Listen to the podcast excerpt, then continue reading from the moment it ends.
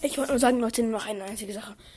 Nämlich, dass ich keine Zeit hatte, die Podcast-Folge zu machen. Ich war komplett beschäftigt. Ja, Leute, morgen wird diese Podcast-Folge aber zu 100% rauskommen.